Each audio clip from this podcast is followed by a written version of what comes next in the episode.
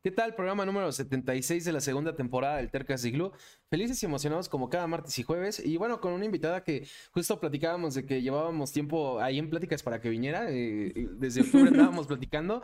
Y bueno, hoy por fin se realiza. Aprovecho antes que nada para saludar y agradecerle por nuevamente por tomarse el tiempo a Noelia Forte, también conocida como Cronopia. Bienvenida.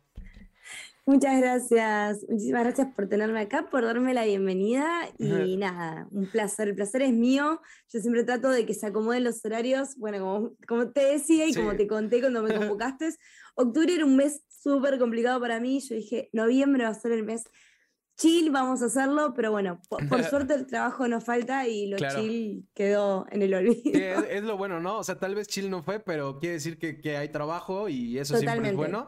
Y bueno, dando un poco de introducción, primero la gente que, ve el Tercas, eh, ya sea en vivo o grabado, pues les comento por si no conocían a Cronopia, pues entre las muchas cosas que haces, eh, pues está la parte del casteo, la parte del hosting, eh, también streamer, creadora de contenido, entre otras cosas. Y bueno, también cualquier persona que vea por primera vez el Tercast, les explico, el Tercast se llama así porque busco tener gente terca, terca en el sentido de que persiguen su pasión. Y bueno, es un poco lo que vamos a platicar con Noelia, que la apasiona, eh, vamos a ir viendo qué tan terca es. Y bueno, eh, pues, ya saben, se va a ir desarrollando como una plática. Eh, y por lo tanto, Noelia, mi primera pregunta es con la que empiezo cada programa. Justo lo comentaba, ¿no? Tienes muchas facetas, haces muchas cosas.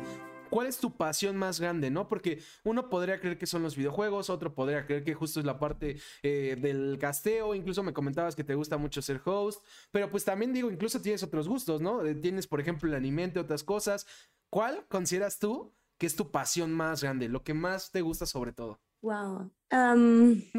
creo que los juegos en general. Okay. Si siquiera me dedicaría a, lo que son los esports, o sea, los juegos en general. Todo tipo de videojuegos eh, han sido mi pasión, son mi refugio, son mi escape, son mi diversión, son mi meeting con amigos, son, son mi todo realmente. Entonces, es como que mm, siempre están ahí en cada faceta de mi vida. Y, y, nada, me encanta. Claro, claro, de hecho, justo en entrevistas anteriores has comentado eso, ¿no? Eh, no, justo ni siquiera empiezas con la parte de los esports, empiezas con los juegos en general. Este, comentabas, no sé, bueno, en todas tus entrevistas ha salido el tema de que, por ejemplo, algo que te gusta mucho es Portal, Assassin's Creed, entre otros. Pero ¿por qué no nos cuentas eh, cuál es el primer acercamiento con los videojuegos que recuerdas? Yo sé que viene incluso también por familia, pero ¿recuerdas eh, ese momento que jugaste por primera vez? sí, o sea, yo, a ver, mi papá siempre le gustaron los videojuegos, eso es algo que siempre cuento. Em, entonces tuve la suerte de tener eh, una family, una, bueno, conocida como SNES, pero para nosotros era como una family, se decía acá, que llegaba esa parte tipo copia que llegaba, digamos, en lo que era, em, en lo que era Argentina.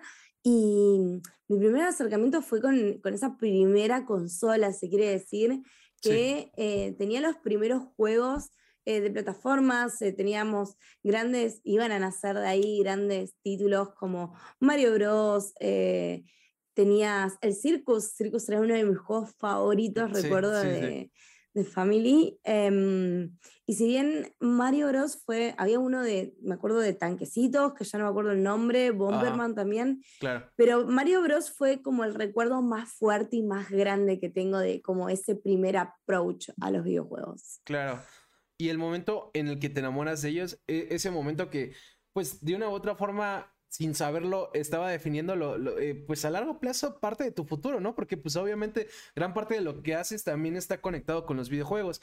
¿Recuerdas cuál es ese momento en el que te enamoras? O sea, obviamente no sabías que te ibas a dedicar a esto, pero ese momento en el que ya era un hecho que Noelia siempre iba a ser gamer.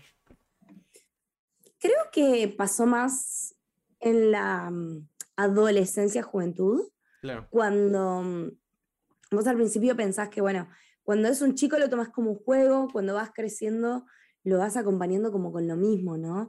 El tema es que cuando llega a cierta etapa de crecimiento, cuando ya sos adolescente entrando en lo que es la juventud, ser un joven adulto, como le decimos, em, y ves que te siguen gustando o ves que te gustan diferentes cosas, pero no dejas de jugar, creo que ese fue el momento de inflexión. Cuando me encontré con títulos como el primer Assassin's Creed, o sea, porque fue justo en la etapa en la que yo hacía esa transición, sí, claro. Eh, más o menos, eh, creo que Assassin's Creed es del 2006, 2007, el primer Assassin's Creed. Sí. Em, y con ese estilo de juegos dije, wow, o sea, es como, no quiero dejar de jugar, porque esto me interesa, esto me atrae, esto me gusta y me divierte. Y creo que ahí era donde yo terminaba descubriendo que, que era una pasión los videojuegos. Claro, claro. Y, y, bueno, digo, una pausa para saludar a Monroe, que dice que vino porque es fan de Crono. Qué, qué gusto tenerte por acá. y, y, pues bueno, algo que justo ahorita que comentas, e, esa parte fundamental, Crono, de eh, cuando te enamoras de los videojuegos y no dejas de jugar, o sea, esa transición, justo una de las razones por las que muchas veces digo que hay que ser terco para perseguir una pasión es, no siempre, pero a veces va a haber gente que, critique esa, por así llamarlo, persecución del sueño, ¿no? Eh, va a haber gente que como no entiende y te estás viendo tal vez por cosas que no son las comunes o habituales, eh, a veces bien intencionado, a veces malintencionado, tienden a criticar. Eh, con los videojuegos pasa muy similar, ¿no? Con los videojuegos muchas veces hay gente que critica que eh, te la pasas todo el día ahí, no sé, incluso cuando contabas cómo empieza con tu familia, yo pensaba de igual y Crono no, no tuvo esta batalla que muchos tuvimos de que tus papás te decían que desperdiciabas mucho tiempo ahí, ¿no? Entonces, a lo que voy con esto es me interesa saber qué te decía la gente de, que jugaras tanto tiempo. yo creo que tampoco, por lo menos con los videojuegos no hubo... Em, mi papá, por eso te digo, o sea, es como que mi papá es quien trae una consola a mi casa ya siendo padre y siendo un adulto, entonces es como que no traes una consola de videojuegos con esos chiquitos, o sea, yo, o sea, era muy chiquita y poca comprensión tenía lo que era, o sea, fuimos la excusa realmente. sí, eh, claro. Y como que mi viejo siempre jugó y lo sigue haciendo. Em, ahora ya capaz no tanto, pero en su momento lo seguía haciendo. Y como que no tuve esa crítica. Capaz la crítica era mucho más de mis pares y era como que te veían raro porque una chica adolescente que jugara videojuegos en esa época era lo más atípico del mundo y en esa época, estoy hablando 15 años atrás, que era súper atípico.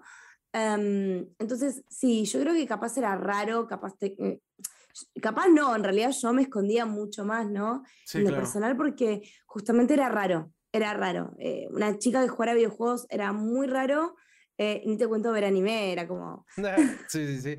Ya eh, eran como letreros para que la gente te viera raro, ¿no? ahorita que contabas lo de tu papá, me quedé pensando, ah, ¿nunca tuvieron como también esa bronca de, pelearse la consola? ¿De que tu papá no quisiera jugar y ustedes jugaban o viceversa? no, generalmente no, con mi hermano. Yo tengo un hermano más chico, con el que nos llevamos dos o tres años. Y ahí sí, capaz, era, era un poco más la pelea, ¿no? Porque cuando teníamos los dos, generalmente cuando comprábamos juegos, era uno para cada uno. Y claro, volvíamos a casa los dos con los juegos en mano y sobre todo la época de Play 1, eh, donde era más normal, donde ya éramos más, un poco más grandes, eh, ahí sí capaz se da un poco más la pelea. Con él, con él siempre capaz nos peleábamos que él quería jugar a sus juegos, generalmente jugaba juegos de auto, em, juegos de fútbol, y yo jugaba más tipo eh, JRPGs o, juegos más de aventura, entonces como que cada uno tenía su género y donde se, se, metía más y, y, nada, ahí capaz nos peleamos entonces. ¿Y cómo decidían quién jugaba? Y generalmente venía mi mamá y decía una hora vos y una hora vos. Ok, ok. y siempre era como la excusa. Y después estaba, no, bueno, pero no llegué al checkpoint. Eh, y ahí les tirabas. Claro, se lo, se lo desconectabas de todas maneras.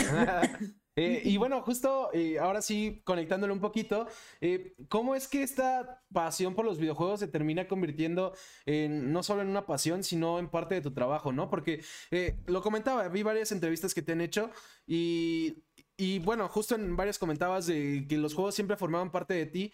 Eh, originalmente, como casi siempre suele suceder, no estaba planeado vivir de esto. Pero ¿por qué no me cuentas un poquito cómo se da esta situación? ¿Cómo, cómo terminas dedicándote de distintas formas a este mundo de, pues, de los videojuegos y de los esports y del streaming?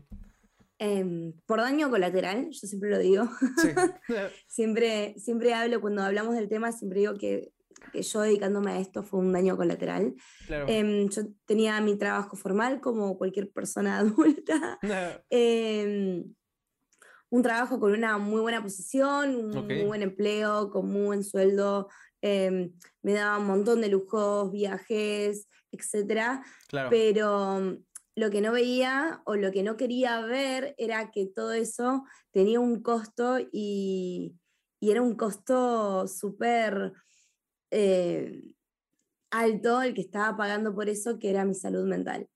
Y en 2018 a mí me diagnostican, principio de 2018 me diagnostican con trastorno de ansiedad, me medican para eso y, y estuve como todo un año haciendo como una transición conmigo misma de que si realmente eso era lo que yo quería para el resto de mi vida y si realmente podía llegar a sobrevivir con, esa carga el resto de mi vida también. Em, y no tenía sentido tener que, empastillarme hasta la médula, como les digo a todo el mundo, para poder eh, asumir un trabajo de oficina. O sea, no, no es sano para nadie. Em, y fines del 2018, bueno, terminé reorganizando mi vida para, mm, eh, para dejar de trabajar. Eh, entre 2018 y 2019 dejo mi trabajo formal y me aboco a esto, pero sigo siendo como un hobby, ¿no? Era como mi, mi año sabático, por así decirlo, en el cual yo iba a descansar mi cabeza, iba a crear proyectos, iba a hacer cosas y después iba a retomar mi vida. Y cuando me siento lista para salir a buscar trabajo, Em, súper motivada de decir, bueno, ya está, ya es momento de volver a reinsertarme laboralmente en el mercado, ya siento que, que obviamente esto fue también por detrás, yo lo digo todo así súper, pero no fue así súper, muchas sesiones de terapia, fue mucho, muchas cosas. Y cuando realmente me, me decidí a hacer ese paso, estuve buscando trabajo, no conseguí, empecé un poco a meterme dentro de lo que era eh, hacer cursos y demás, cosas típicas, y después vino una pandemia mundial. Ah, sí, sí, sí. Entonces, a principio del 2020 viene la pandemia mundial. Yo, mientras tanto, seguía con, obviamente, todo lo que era Twitch, todo lo que era eh, creación de contenido y demás. Sí. Pero nunca pensando, siempre deseando, queriéndolo como anhelando, como algo sí, claro, el sueño. Eh, pero nunca no lo veía realizable realmente. O sea, y mm, en plena pandemia, eh, claro, todo, todo, el mundo empezaba a trabajar desde su casa y no todo el mundo tenía eh, en su casa un estudio de grabación, pero yo sí.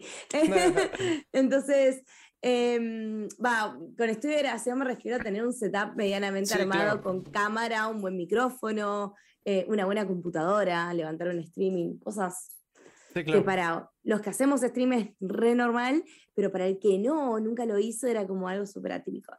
Sí, claro. Y empezó a haber trabajo, empezó a haber un montón de trabajo, eh, empezó a ver, me empezaron a llamar y empecé, creo que el punto de inflexión mío fue cuando empecé a trabajar de manera física con un estudio de grabación. Ajá con una productora eh, para hacer cosas de Free Fire y yo no tenía la menor idea ni de lo que era Free Fire, pero no, no, me importó, o sea, todavía no estaba ni siquiera metida en el mundo de los mobiles, no era algo que me llamara la atención. Eh, y así todo empecé y fue como un antes y un después en mi carrera. O sea, yo le debo prácticamente todo a, a la productora y a Free Fire, realmente. Creo que todo lo que soy hoy fue, ese puntapié fue, fue realmente eso. Entonces es como que nunca, siempre trato de mantenerlo presente, ¿no? Es como, eh, soy lo que soy gracias a todo eso realmente. Claro, y creo que siempre es importante también como pues tener e, eso en mente. Eh, hago nuevamente una pausa porque ya van dos invitados que aparecen en el chat del Tercas. Ahora es de Lizard Queen, que mm. justo pone Creo No Te Amo. Eh, ahí también saludos a Lizard Queen. También chútense su entrevista si pueden cuando acaben. Y bueno, también eh, leo el mensaje de César Primo que pone buenísima tu playera, Igal. Lo único bueno que tienes. Al menos esta vez le estás pasando bien, amigo. Me da gusto. Eh, y bueno, justo ahorita comentabas algo muy importante, Cronopia, que es cómo, bueno, cómo, cómo es todo esto sucede no por accidente, pero sí en parte por suerte, porque también, eh, pues justo te esforzabas, eh, fueron un, una, pues un conjunto de circunstancias, ¿no? Y algo muy importante que tanto tú has dicho en otras entrevistas como muchos streamers, de hecho, me acuerdo que hace poco vi un video también de Ibai, por ejemplo, diciendo esto, es el tema de lo difícil que es eh, lograrlo, ¿no? Sobre todo ahorita también que, que aumentó con la pandemia la cantidad de personas que quieren vivir del streaming, la cantidad de personas que quieren crear contenidos. Justo en entrevistas, por ejemplo, tú has dicho, eh, que es básicamente parecido como a jugar fútbol, ¿no? O sea, eh, está la liga donde están los más altos y, no es tan fácil llegar, cuesta mucho esfuerzo, eh, tal vez un poquito de suerte, entre otras cosas, ¿no? Ibai también comentaba la importancia de no dejen de estudiar, por ejemplo, por, por hacer esto, ¿no? Porque yo tuve suerte, soy un caso típico, etcétera. A lo que yo voy con esto es justo desde tu experiencia. Em, no sé, o sea, ¿qué piensas que debería ser una persona que también, eh, digamos que está en una situación parecida a la que estuviste, ¿no? Eh, tal vez dejó un trabajo, por, ya sea por salud mental o por lo que sea, eh, tiene esta parte del sueño del streaming y decide apostarle todo, ¿no? Y esto va un poquito, tal vez en contra de lo que generalmente digo en el Terca se persigue tu pasión, pero es que nunca he dicho persíguela sin pensar.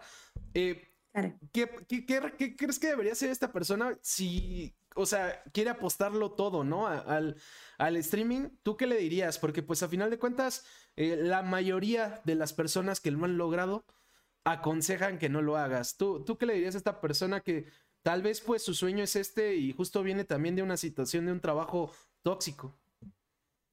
Yo creo que la primera principal, eh, entender qué conlleva la creación de contenido entender que ser streamer no es sentarse solamente delante de una cámara a jugar videojuegos.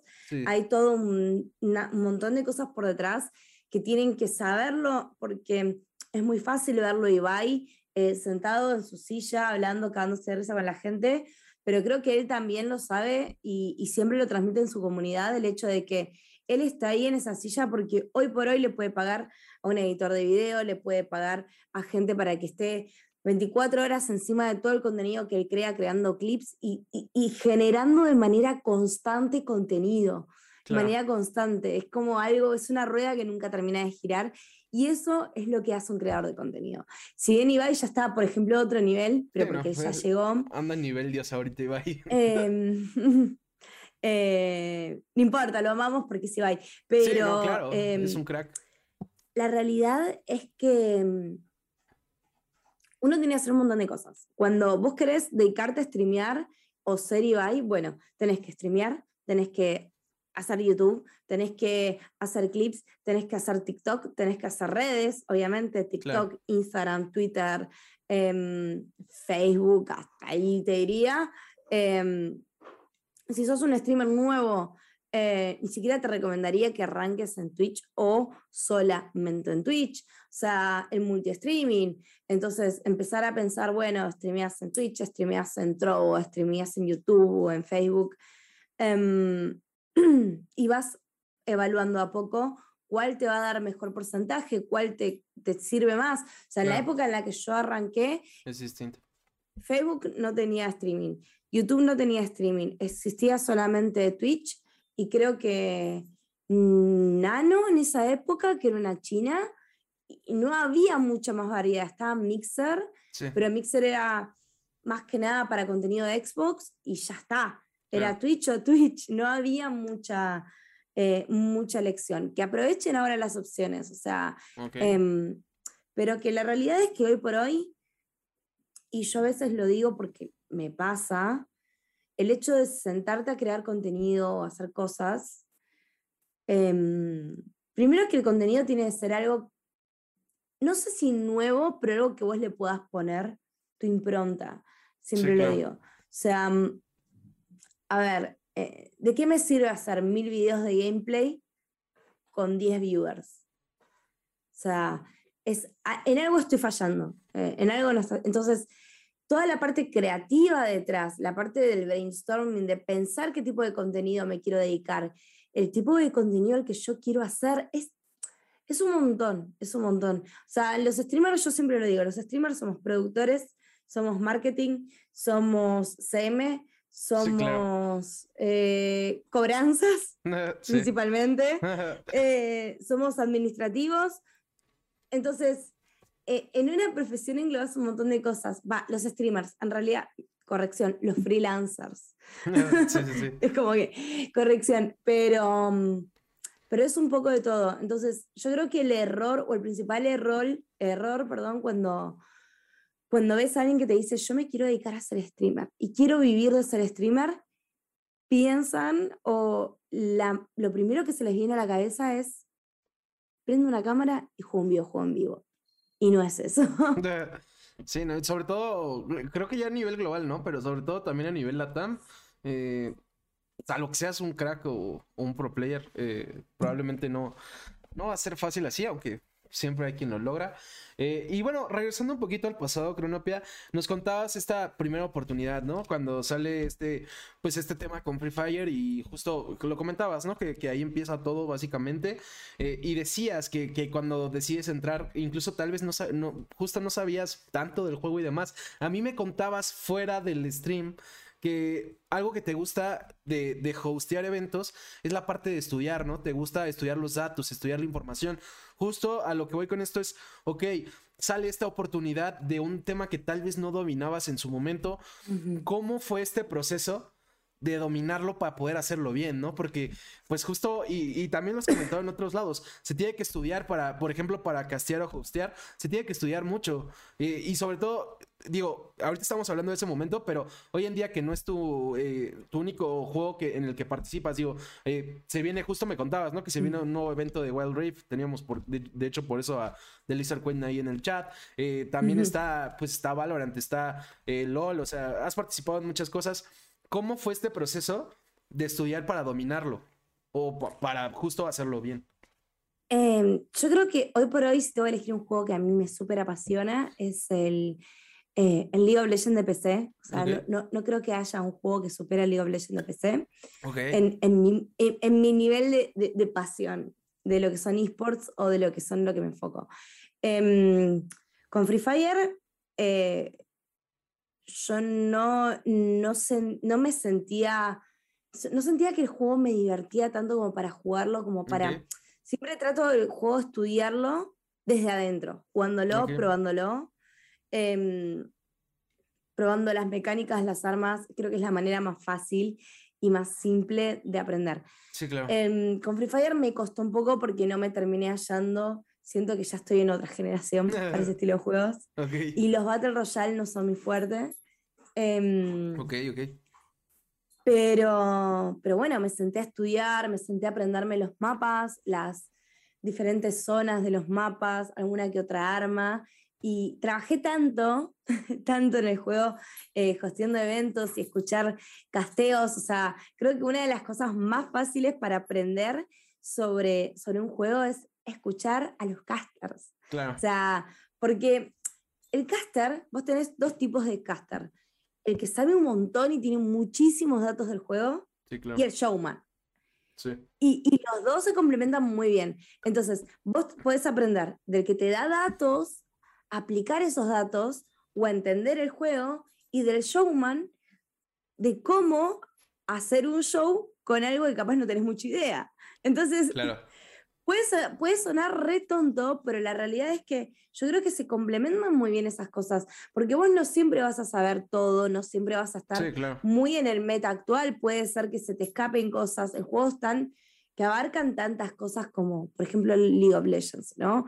Eh, tenés un montón de campeones, tenés un montón de habilidades, un montón de metas, un montón de eh, maneras de equipar y de armar a tu personaje que algo se te puede escapar. Sí, claro en el Valorant es más, es más difícil que eso pase, porque bueno, una vez que vos ya te conoces a cada uno de los agentes, más o menos los mapas, sabes cómo se juega. Es muy raro que se vea algo más atípico de lo que uno está acostumbrado, pero puede pasar. Sí, claro. Em, pero bueno, eh, por eso, o sea, uno va aprendiendo. Con el CS no, el CS me pasó que para aprenderlo lo jugué.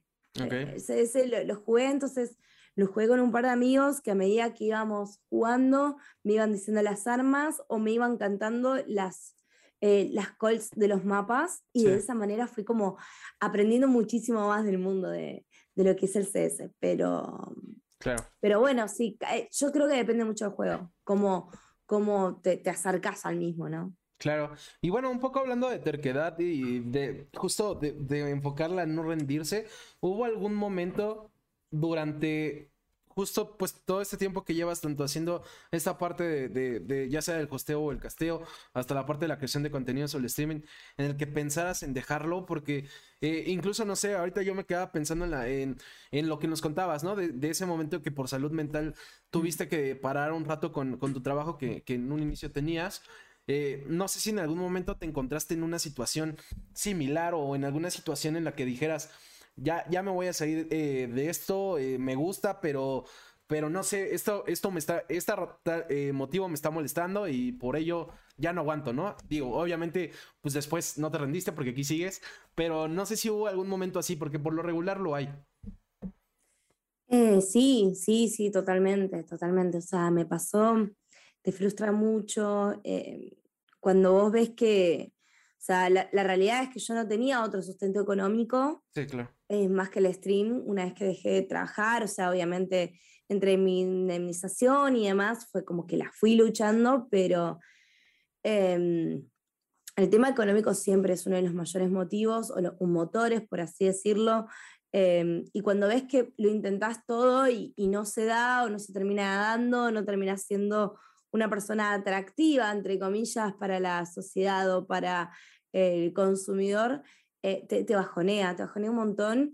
Y creo que ese punto de inflexión entre el 2019 y el 2020 em, fue un poco, un poco eso, ¿no? Que estuve medio a punto de, dejar de, decir, de hecho creo que también el hecho de que cuando por un lado me sentí mejor para salir a buscar trabajo, por otro lado fue como un poco el, rendirme y decir, bueno, ya está, o sea, eh, esto no, no va a avanzar mucho más. Em, sí. Así que bueno, o sea, voy a buscar, si bien yo, si no lo hice antes, la realidad es que fue porque el hecho de salir a buscar trabajo fue porque no, no, me, no me, sentía bien. O sea, primero también tuve que reacomodar muchas cosas en mi cabeza, pero el momento que lo fui a hacer también fue un poco esto, ¿no? Yo creo que si eh, nos hubiera tenido un pico exponencial de gente o me hubiera full dedicado al, al, streaming y me hubiera ido bien, capaz ni se me cruzaba ese, eso por la cabeza, pero el, el desenlace hubiera sido el mismo, o sea, eh, creo que si las oportunidades se me hubieran vuelto a dar de la misma manera en la que se me dieron, las hubiera aprovechado, las hubiera agarrado, porque mm, siento que el, ir a trabajar en un estudio es, es un camino de ida porque está bueno y, ah, y esa fue otra cosa, a mí me salvaron la cuarentena, porque pasar de estar encerrada completamente en mi casa a volver a trabajar con gente, y yo estaba encerrada incluso de manera previa a la cuarentena, porque yo ya no trabajaba en una oficina y no trabajaba fuera de mi casa. Entonces como que fue todo un, un conjunto de cosas copadas y muy buenas. Claro, claro, y, y, pues bueno, siempre es bueno conocer este tipo de, de historias o de anécdotas. Y bueno, justo ahorita que mencionabas un tema que pues obviamente es fundamental, eh, habrá gente que lo reconozca o no, pero pues eh, que es el tema del dinero, porque pues si quieres dedicarte a esto necesitas pues con qué sustentarlo. Creo que pocas veces se habla, eh, no tanto de la importancia del dinero, porque digo, sí se habla, sino la importancia de cuando estás empezando seguir generándolo, ¿no? Porque, o sea, yo ahorita me quedaba pensando que también puede pasar eh, que, justo, ¿no? Empiezas a tener una buena rachita, eh, te, das cuenta que tal vez puedes vivir de esto, pero me imagino que el, que el, mantenerlo, el, seguir generando estos ingresos, no es fácil, sobre todo de, por sí esa es la vida del freelancer en cualquier cosa, no solo en los esports. Cualquier freelancer tiene que seguir buscando entradas económicas, ¿no? Porque pues de repente habrá clientes que se te van, clientes que no. ¿Cómo, cómo eh, es este proceso de, ok, ya me empezó a ir bien, necesito seguir generándolo, ¿no? Porque creo que también pasa muchas veces que la gente se pierde en ello, ¿no? Te confías y de repente, pues las personas que confiaron en ti en un inicio, tal vez no es que ya no confíen en ti, pero tienen otros intereses. Y pues bueno, es como de, pues, ¿qué crees, chavo? ¿Ya no te vas a poder dedicar a esto? Ponte a buscar otro trabajo. ¿Qué, ¿Cómo fue tu experiencia en este aspecto? ¿Cómo le aconsejarías a alguien que tal vez ya vio esa oportunidad pero pues justo eh, tiene que tener la cabeza eh, o los pies en el suelo para justo seguir buscando la forma de, de, que esto sea continuo y no sea solo unos meses? abocarte a ser multifacético. Yo creo que em, hay meses que mi ingreso viene completamente de los esports, hay meses en los que no tengo trabajo de, ni de caster ni de host y estoy viviendo de lo que gano en las redes, eh, haciendo promociones y demás. Entonces es como que hay cosas que me gusta hacer más que otras, hay cosas que, me divierten más que otras, hay meses que no tengo absolutamente nada y, vivo tratando de mantener un cash flow de, bueno, está bien, este trabajo fue tan bien pago que capaz puedo vivir tres meses con esto si gasto lo justo y necesario. Entonces, eh, es muy difícil, yo creo que lo más difícil de todo es encontrar ese balance en decir, wow, eh, tengo, no sé, tuve un trabajo que me pagaron un chingón de dinero y me voy, a, me voy a comprar una computadora nueva. Y decís, no, pará, porque yo no sé si voy a poder comer los cuatro meses que sigue si no tengo más. Entonces decís, bueno, pará, esperás, ves que capaz se activa y capaz ahí encontrás, no sé, una cantidad X de dinero que te sobra, que te da una cierta cintura para darte un gusto. Claro. Em, pero es muy difícil, sí, es muy difícil. Sí, claro. Y hay otra parte que también justo me quedaba pensando y que creo que es muy importante porque también lo has mencionado, ¿no? De que, por ejemplo, para streamear, eh, te lo toma, o sea, tú no streameas si no te sientes bien para hacerlo, ¿no? O sea, eh, si Totalmente.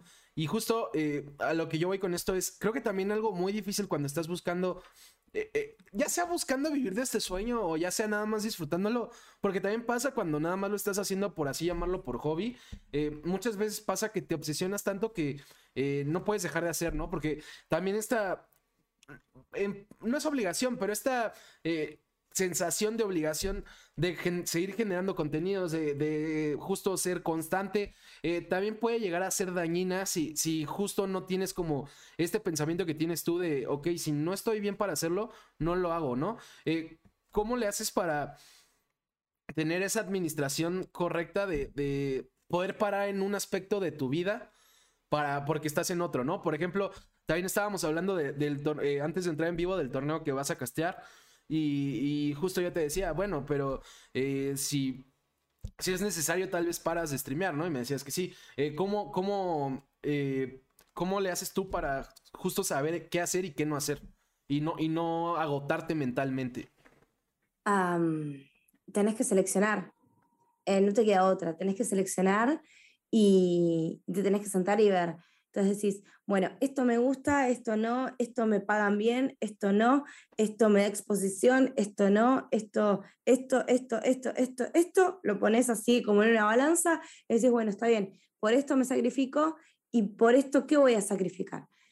Pero bueno, yo soy muy analítica, yo lo puedo, lo puedo plasmar, la, plasmar de esa manera, pero porque yo soy analítica, yo lo veo de esa manera, capaz no todo el mundo lo ve de esa manera, capaz todo, o sea, hay gente que te dice, no me importa, es más, lo hago gratis, pero es exposición.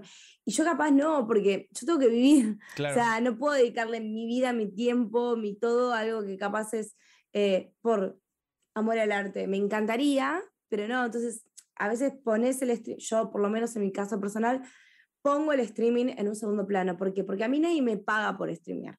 O sea, es un hobby. Si bien hay mucha gente que se suscribe, que es muy buena onda, que siempre me hace el aguante, que siempre algo dona, y ellos saben completamente que yo, si tengo el tiempo, streameo y estoy para ellos y para mí, mi comunidad y la gente del stream viene primero y el resto por debajo.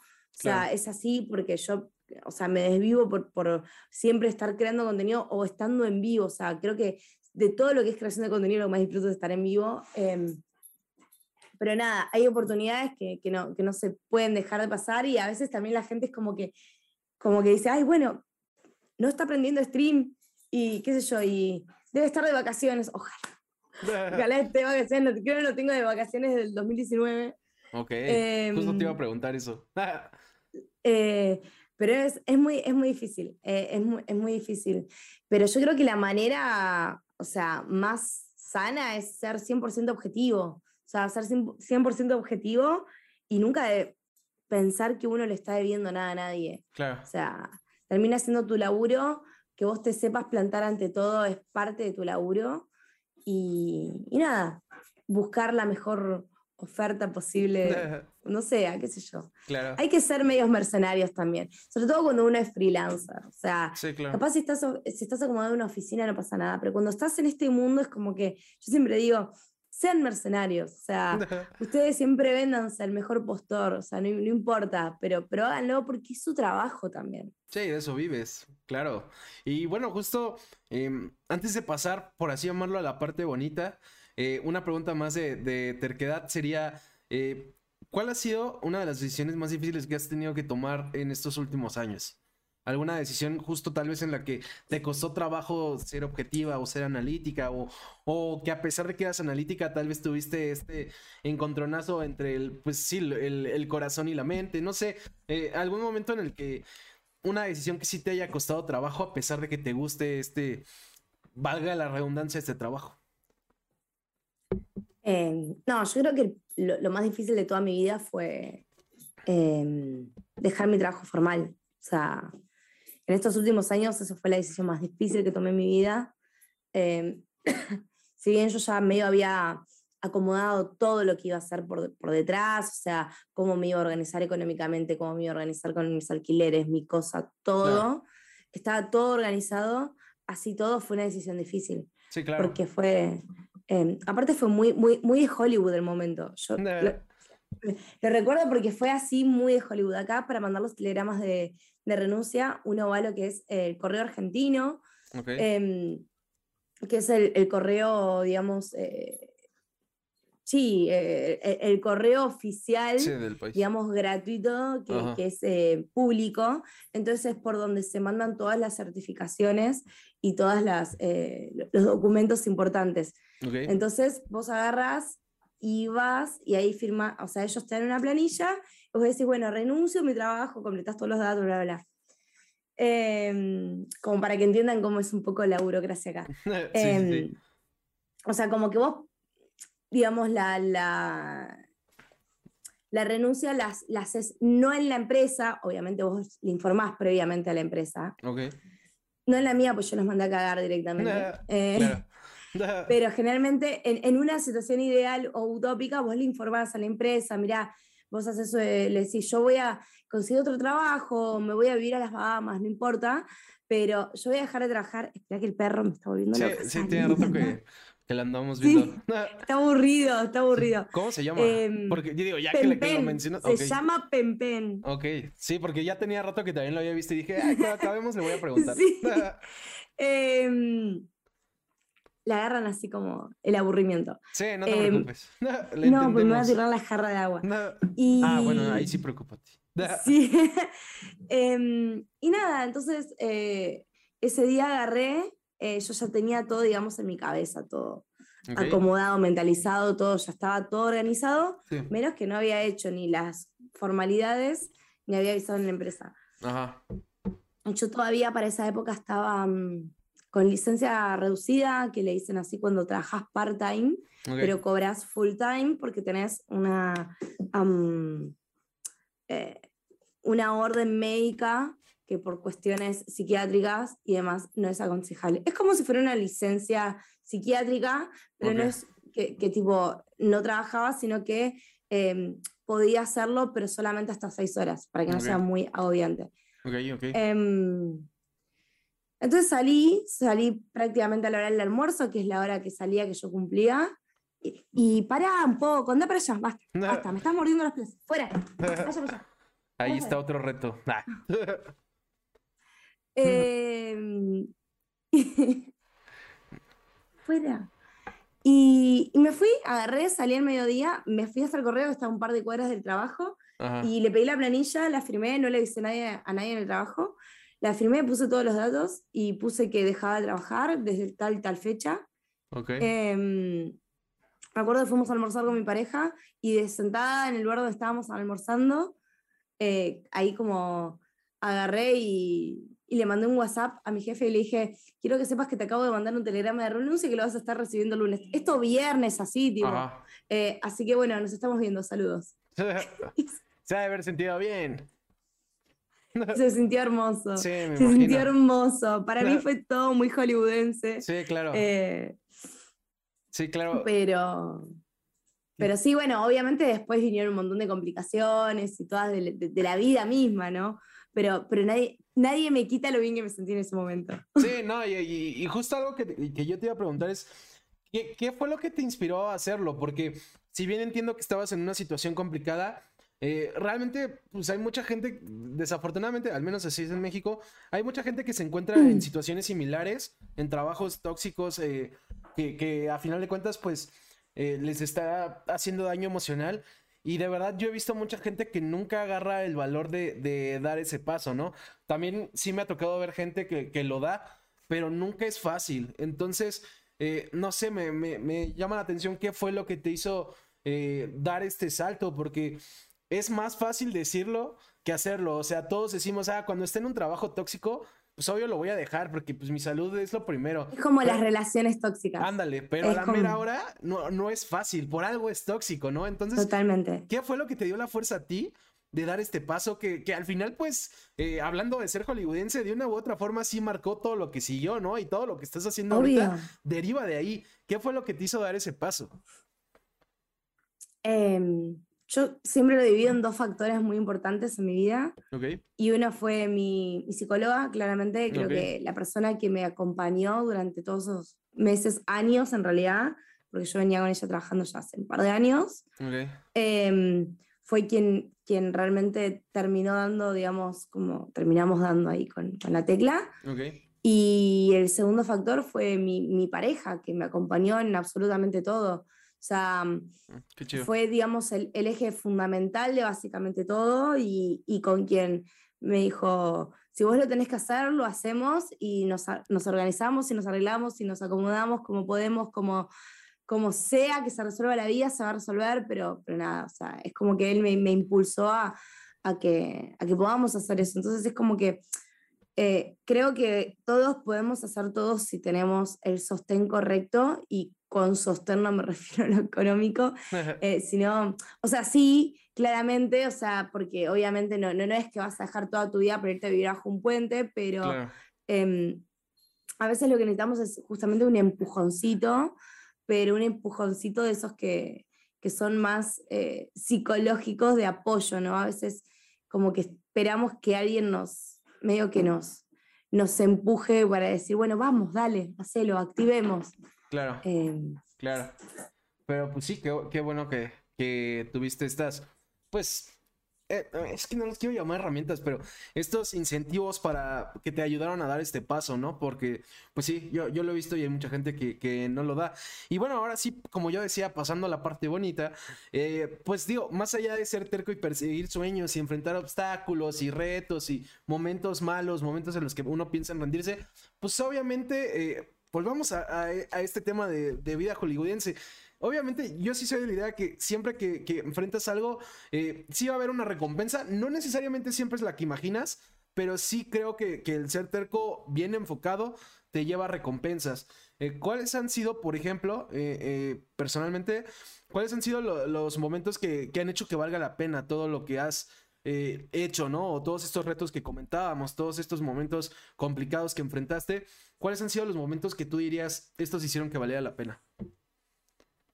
Em, qué sé yo, yo siento que cada día es como que, que se vive como, como un sueño. O sea, trato de sentirlo un poco así, ¿no? Em, siento que la verdad que em, mis trabajos, cada trabajo, cada acción o cada cosa nueva que sale o que surge, que, no sé, una empresa o la gente, una marca piense en mí, es como, wow, e, esas cosas es, wow, es, por esto es por todo lo que me esforcé o traté de armar una imagen, un nombre, una marca, es para, poder trabajar con esto y, mm, y sí, me, me hace súper, súper feliz, pero, pero creo que es como que cada día o todos los días hay un poquito de eso y el reconocimiento. Hoy por hoy es decir, bueno, eh, voy a estar como presentadora en un evento oficial de, de Riot en, en Wild Rift para eh, toda Latinoamérica y es como, wow, es, es, un montón, es un montón en mi cabeza, es un montón. Em, y así me han pasado un montón de cosas, o sea, castear eh, eventos, eh, casteé Wild Rift y casteé Valorant para Twitch Rivals. Eso para mí es un montón. Es como que son cosas que todavía no caigo, o sea, casteé Twitch Rivals. Creo que no hay un evento dentro de Twitch más grande que las Twitch Rivals. Y, y, eso fue como, wow. Entonces, creo que cada cosita, cada pequeño logro es enorme dentro de lo que es mi mundo y dentro de lo que es mi cabeza y yo los aprecio todos por igual. Mm, claro, y bueno, justo por eso sabemos que es tu pasión, ¿no? Porque este, este tema de poder disfrutarlo, eh, como dices, en cada momento. Y bueno, pasando a las últimas dos preguntas de cada tercas, la primera que, te quiero hacer, Cronopia, es, ahora sí, eh, más allá de lo que la gente que, que está viendo la entrevista o que le está viendo grabada, o más allá de lo que yo pienso, ¿te consideras una persona terca? Sí, súper. ¿Qué tan bueno o qué tan malo ha sido para ti el ser una persona terca? Yo creo que tiene de todo, ¿no? A veces uno no puede doblegar su voluntad o su opinión y eso también te juega mucho en contra con un montón de cosas, eh, momentos o personas, eh, te puede jugar muy, muy en contra. Em, pero bueno, yo siento que soy terca a veces porque me considero una persona bastante intuitiva y generalmente suelo tener razón con mi intuición. Entonces, es, como que trato de, trato de ser terca y darle un poco de lugar a esa terquedad porque ya es como que sé que no me suele fallar en la intuición, pero, pero sí, o sea, tiene sus lados, sus cosas positivas, o sea, el ser terco porque uno sigue insistiendo en sus sueños y en algún momento se terminan realizando, pero también está toda esa parte mana o esa connotación negativa que tiene el hecho de ser terco, que es eh, justamente el no dar nunca el brazo a torcer, el no poder escuchar opiniones, no, a veces incluso te hace a no apreciar ciertos feedbacks que podrían llegar a ser constructivos porque uno está muy inmerso en sí mismo. Entonces, siento que a veces tiene cosas buenas y cosas malas, cosas que yo fui obviamente trabajando a lo largo de mis años, claramente no soy la Noelia que era cuando tenía 20 años, todos estos años me han ayudado a crecer como persona, a aceptarme como persona, aceptar a los otros que también son personas, eh, porque suena muy tonto, ¿no? Pero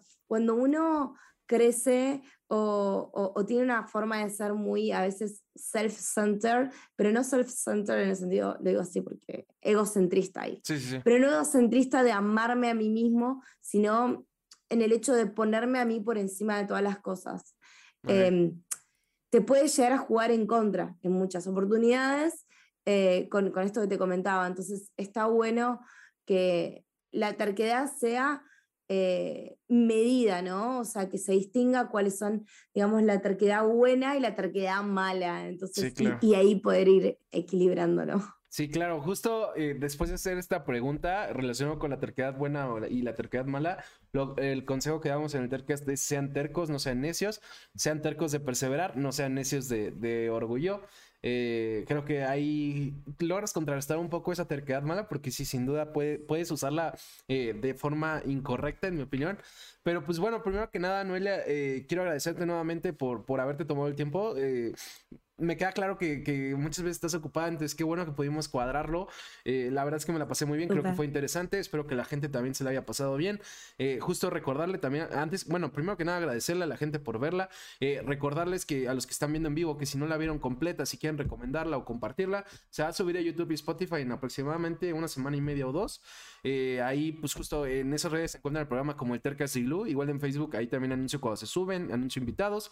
A mí me encuentran conmigo el WS en, en Twitter y en Instagram, ahí los anuncio. Si estás viendo la entrevista grabada, la estás escuchando en Spotify eh, y quieres ver las siguientes en vivo, iga WS en Twitch. Y bueno, Noelia, obviamente, si quieres eh, mencionar algo, mencionar tus redes o cualquier otra cosa que quieras decir, pues es más que bienvenida. No, bueno, están acá abajo mis redes. Eh, todas mis redes son Cronopia, salvo Instagram, que es Cronopia TV. Me sacaron el nombre. pero... pero bueno, estoy en todos lados como Cronopia, así que nada, los invito a pasarse y si no me conocen, a que conozcan un poquito de mi contenido. Claro, claro, y ahí chútense las entrevistas, las entrevistas que digo, ya, ya tiene como un mes que, subiste el último a YouTube, pero también las entrevistas que he estado haciendo me han gustado. Eh, y bueno, también anunciarles antes de, mandarlos con Angie TV, que, que ande creo que Fall Guys, eh, antes de mandarlos con él, anunciarles a los invitados de la próxima semana. el martes viene Beast, que no sé si sigue por ahí Monroe, pero bueno, viste Six, Six Karma de, pues justo de Valorant, pro player de Valorant, que como Monroe recordará y yo también, porque pues yo he dicho que le voy Infinity, pues tristemente fueron los que eliminaron Infinity la última vez. Eh, y bueno, el jueves también viene eh, Diego. Diego es streamer de FIFA, ya los he mandado con él. Yo había dicho que quería traerlo. Eh, ya se concretó. Streamer, creador de contenido de FIFA. La gente que me conoce sabe que yo soy muy FIFA, entonces también es una entrevista que me emociona. Los dejo con Angie TV. Nos vemos la próxima semana. Gracias a todos los que estuvieron o a los que están viendo en YouTube. Suscríbanse si quieren, obviamente. Bye.